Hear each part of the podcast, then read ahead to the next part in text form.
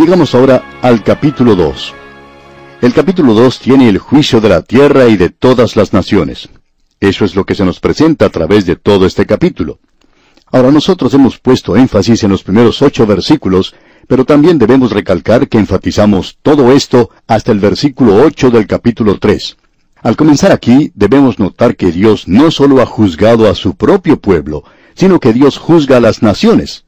Y este capítulo 2 de Sofonías presenta esto en mucho detalle. Pero antes de hacer esto, Dios demuestra su gracia, su paciencia. Él no quiere que nadie perezca. Así es que Él envía un último llamado. Uno podría pensar que ya se acabó su paciencia, pero Él ahora dice nuevamente aquí en el versículo 1 del capítulo 2 de Sofonías, Congregaos y meditad, oh nación sin pudor. ¿Por qué les está diciendo eso? No es porque Él no los ame, sino porque ellos han pecado. Ellos han llegado a ser una gente repugnante. Y usted y yo, amigo oyente, no nos damos cuenta de lo repugnante que es nuestro pecado ante Dios. Usted y yo dedicamos muy poco tiempo a llorar por nuestros pecados. Ahora Él les está diciendo que se reúnan como pueblo, como un cuerpo, tienen que reunirse todos juntos. Y Él dice aquí en el versículo 2, antes que tenga efecto el decreto y el día se pase como el tamo, antes que venga sobre vosotros el furor de la ira de Jehová, antes que el día de la ira de Jehová venga sobre vosotros. Dios les está diciendo que se reúnan a orar, que se reúnan para arrepentimiento, que se reúnan y que se vuelvan a Él. Una de las cosas que se necesita hoy en este mundo es la voz de alguien que llame a cada nación a la oración y al arrepentimiento. Casi hemos llegado al fin del camino. Así es que la necesidad es grande, y Dios responderá a esa clase de oración. Bien, amigo oyente, vamos a dejar nuestro estudio aquí por hoy, pero continuaremos Dios mediante con el versículo 3 de este capítulo 2 de Sofonías en nuestro próximo programa. Mientras tanto, le recordamos leer todo este capítulo 2 de la profecía de Sofonías para estar mejor informado de lo que consideraremos en nuestro próximo estudio. Que Dios le bendiga ricamente. Continuamos hoy, amigo oyente, nuestra marcha por el libro de Sofonías. En nuestro programa anterior apenas si pudimos poner nuestros pies en el umbral del segundo capítulo de Sofonías.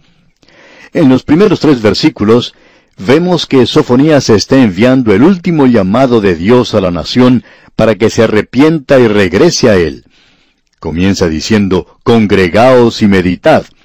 Creemos que esto está indicando aquí un llamado a reunirse como un grupo de adoradores para que clamen a Dios que los libere y para que también ellos puedan abandonar sus pecados. Él dice, congregaos y meditad, oh nación sin pudor. Ahora los pecados de esta gente habían causado que Dios trajera este juicio sobre ellos, pero no era que Él no los quisiera. En realidad, el pecado de ellos había alcanzado un nivel bastante bajo, por cierto, y ellos estaban, por así decirlo, muertos a la vergüenza, no tenían ningún sentido del pudor.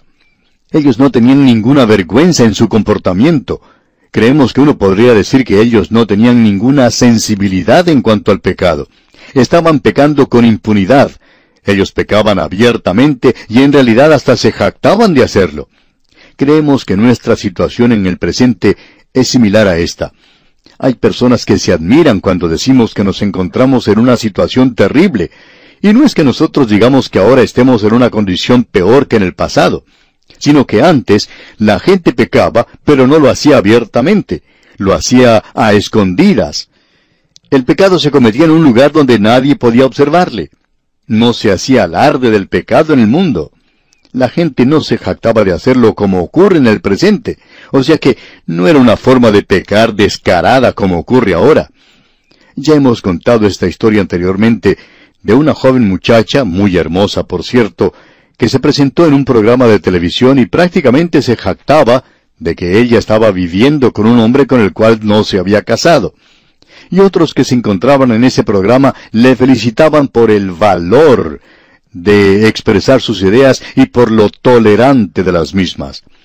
Nadie le felicitó por la desvergüenza del pecado, porque el pecado ahora se está presentando de una manera muy abierta. No creemos que haya más pecado, sino que ahora se presenta abiertamente. Se pecaba en el pasado, de eso estamos seguros, pero se hacía de una forma más disimulada, más, eh, más discreta de lo que se hace en el presente. Se cometía así, pero había un sentido de tristeza, por así decirlo, por el pecado. Y parece que hemos perdido eso en el presente, amigo oyente. Y ese era el problema con esta nación de la cual nos habla Sofonías. Y aquí en el versículo 2 de este capítulo 2 dice él, antes que tenga efecto el decreto y el día se pase como el tamo, antes que venga sobre vosotros el furor de la ira de Jehová, antes que el día de la ira de Jehová venga sobre vosotros. El profeta está expresando urgencia aquí. Quería que hicieran esto antes de que Dios comenzara a actuar en juicio, pero cuando uno cruza esa línea y Dios comienza a actuar en juicio, uno descubre que ya es demasiado tarde.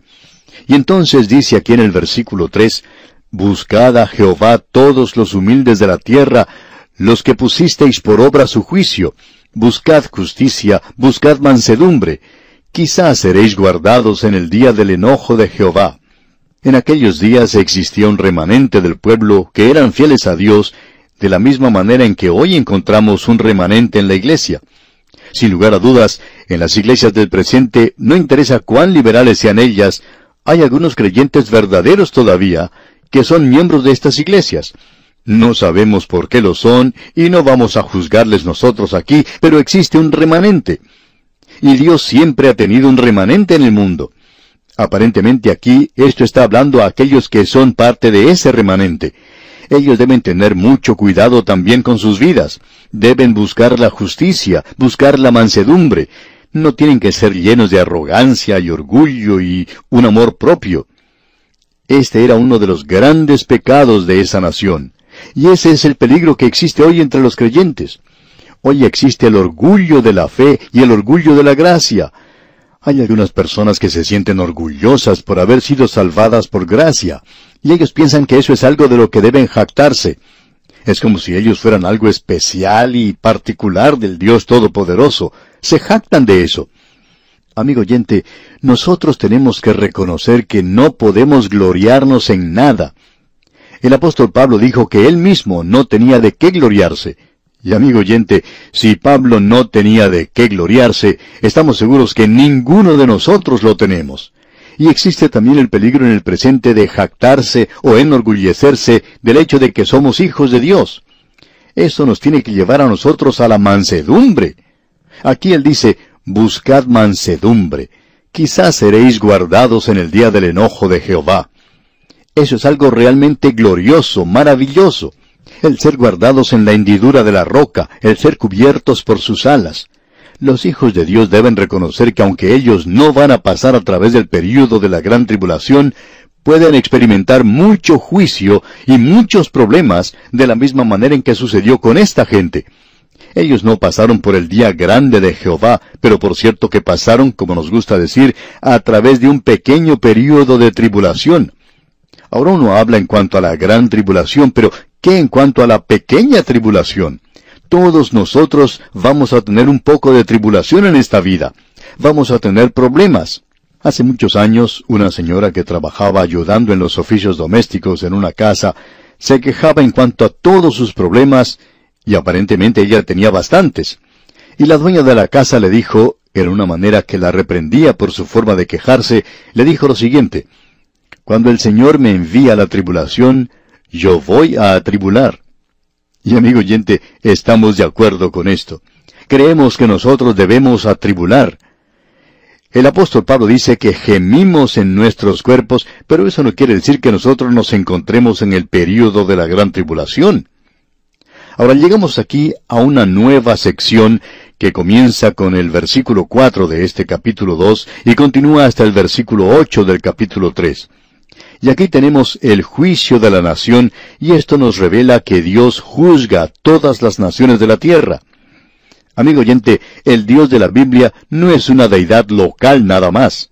No es algo que uno coloca en un estante, no es algo local o nacional. Quizá ese haya sido uno de los errores o de los peligros cometidos por la raza blanca en su intento de tratar de cristianizar a la gente. Lo que ha hecho es que lleva el Evangelio, sí, pero luego han tratado de que la gente viva como ellos viven y les ha llevado sus costumbres y sus métodos. Bueno, hay muchas clases de gente diferentes sobre la superficie de la tierra. Todos ellos son personas por las cuales Cristo murió, y nuestra labor, amigo oyente, es la de llevarles el Evangelio, llevarles la palabra de Dios, y luego dejar que ellos vivan esta nueva vida en sus propias costumbres y en sus propias normas de vida, de la misma manera en que lo recibieron nuestros antepasados. Quizá algunos de nuestros antepasados eran paganos, que comían la carne cruda y vivían en una cueva, pero el Evangelio hizo mucho por ellos, sin que los misioneros primitivos trataran de hacer que esta gente cambiara de su forma de vivir. Aparentemente desarrollaron su propia civilización, y eso es lo que nosotros debemos hacer con los demás. El Dios de la Biblia es el Dios de este universo, es el creador de la humanidad y del universo, y es el redentor de la humanidad. Notemos ahora que Él va a juzgar a estas naciones y no solo a su propio pueblo. Él juzga a otras naciones por su pecado. Dios ha establecido ciertas normas que son para todo el mundo. Han sido escritas en los diez mandamientos. Dios se las dio a Moisés porque todas las naciones tienen un sentido de lo bueno y de lo malo. Y quizá varíen en lo que es bueno y lo que es malo, como cuenta cierto misionero que vivió entre una tribu de cazadores de cabezas, personas que eran caníbales. Ellos vivían en la costa de Asia, en el mar del sur, y tenían un alto sentido de la honradez. Él decía que uno podía dejar su billetera o su cartera en el centro de la tribu donde ellos vivían y que se podía dejar allí el dinero por semanas y nadie lo tocaría. Tenían un alto sentido de la honradez. Pero por supuesto, decía este hombre, que a ellos no les molestaba comerse a la suegra en una cena. Si ellos le decían a uno que habían tenido a la suegra para la cena, uno no sabía si la habían invitado o si se la habían comido pero de todos modos tenían un nivel bastante alto de honradez. Y eso es algo, amigo oyente, que usted y yo no experimentamos en nuestros días. Si usted dejara su cartera, su billetera, por solo un instante, desaparece. Cierta señora contaba que una vez que estaba de compras, puso su bolso sobre una mesa, se dio vuelta para ver algo, y cuando volvió a buscar su bolso, ya había desaparecido. No había pasado ni un minuto y ni siquiera quedó el rastro del bolso. Amigo oyente, Dios le ha dado a las naciones ciertas normas y usted puede encontrar esto en todas las naciones del mundo. No hubiera ninguna nación civilizada si no reconociera eso. Cuando esta gente se aparta del Dios vivo y verdadero, entonces se hunden en la peor clase de paganismo que puede existir. Y llegan al punto donde Dios los tiene que abandonar, como hemos visto ya. Notemos ahora que él comienza su juicio de la nación aquí en el versículo 4 de este capítulo 2 de Sofonías, donde dice, Porque Gaza será desamparada y Ascalón asolada, saquearán a Asdod en pleno día, y Ecrón será desarraigada. Ahora aquí se mencionan cuatro de las ciudades de los filisteos. Estas van a ser juzgadas también. Ahora alguien quizá diga, ¿por qué no se menciona a Gad, ya que es un lugar tan prominente? Bueno, en esta época, Gad estaba bajo el control del reino del sur. Pero estas otras cuatro ciudades, Gaza, Ascalón, Asdod y Ecrón, van a ser juzgadas. Él dice que serán desamparadas y Ascalón asolada.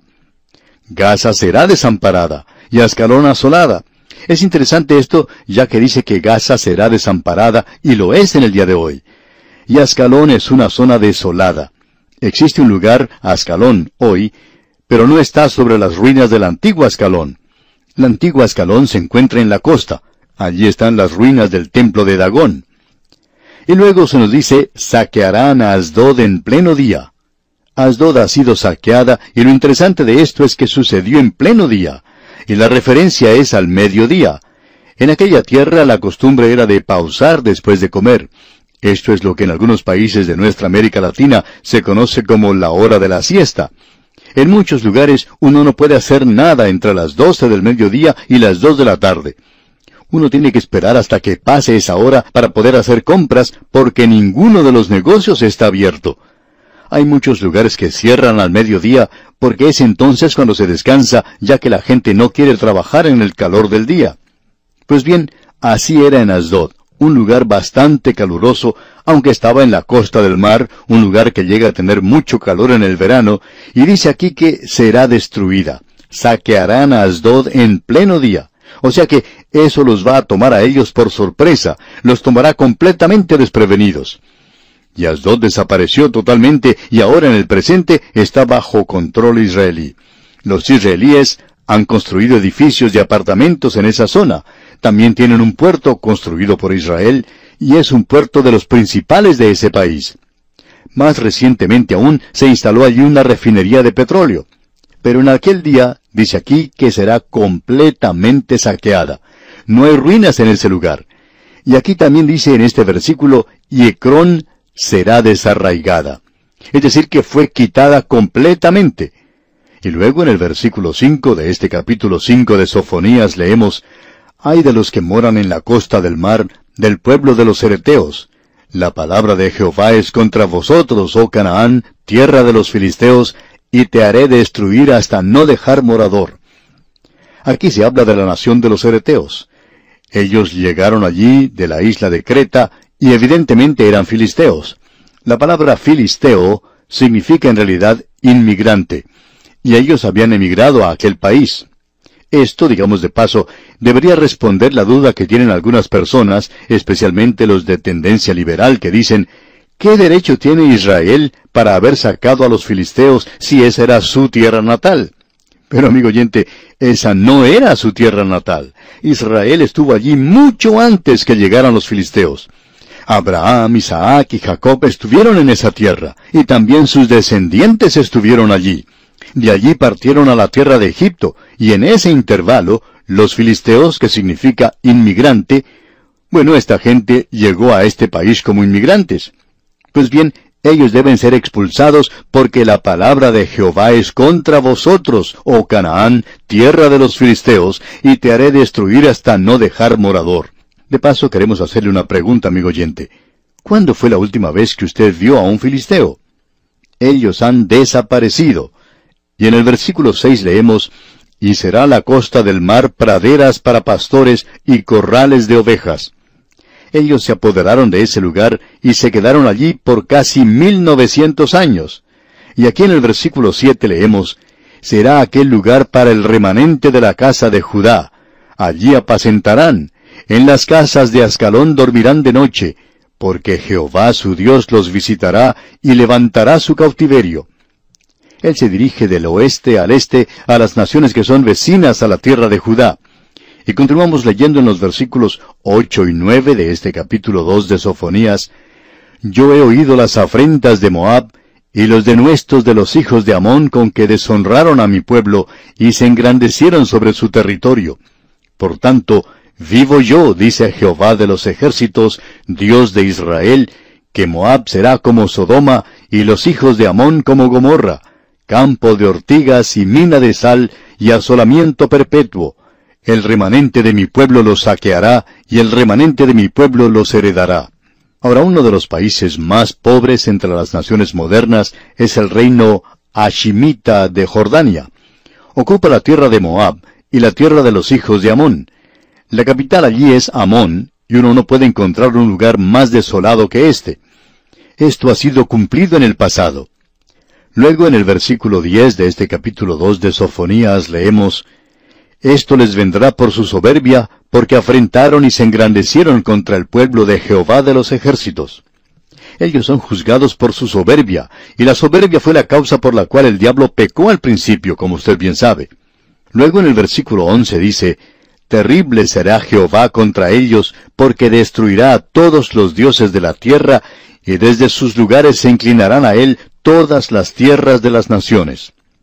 Dios va a juzgar a la nación de Israel y a las naciones del mundo porque le han ignorado. Ellos no le reconocieron cuando le conocieron, y no le glorificaron, sino que llegaron a ser vanos en su imaginación. Su corazón insensato fue entenebrecido, y ellos comenzaron a adorar a la criatura en lugar de adorar al Creador. Y esa es la razón por la cual Dios les juzgará. Ahora en el versículo 12 leemos, también vosotros, los de Etiopía, seréis muertos con mi espada. Bueno, Etiopía se encuentra en África. Este es un juicio mundial. Y en el versículo 13 leemos, y extenderá su mano sobre el norte y destruirá a Siria, y convertirá a Nínive en asolamiento y en sequedad como un desierto. Etiopía se encuentra en el sur, pero ahora él se dirige al norte, y Asiria va a ser juzgada en esa oportunidad. Asiria era una nación que estaba siendo de mucha importancia entonces en el mundo. Y aquí dice, y convertirá a Nínive en asolamiento y en sequedal como un desierto. Y esto es lo que es hoy. En realidad es un lugar bastante miserable. Toda esa zona de Nínive es desolación. Luego en el versículo 14 leemos, Rebaños de ganado harán en ella majada todas las bestias del campo. El pelícano también y el erizo dormirán en sus dinteles. Su voz cantará en las ventanas. Habrá desolación en las puertas, porque su enmaderamiento de cedro será descubierto. Es decir, que todas las ciudades van a ser derribadas. Y concluye el capítulo 2 en el versículo 15 diciendo, esta es la ciudad alegre que estaba confiada, la que decía en su corazón, yo y no más. ¿Cómo fue asolada, hecha guarida de fieras?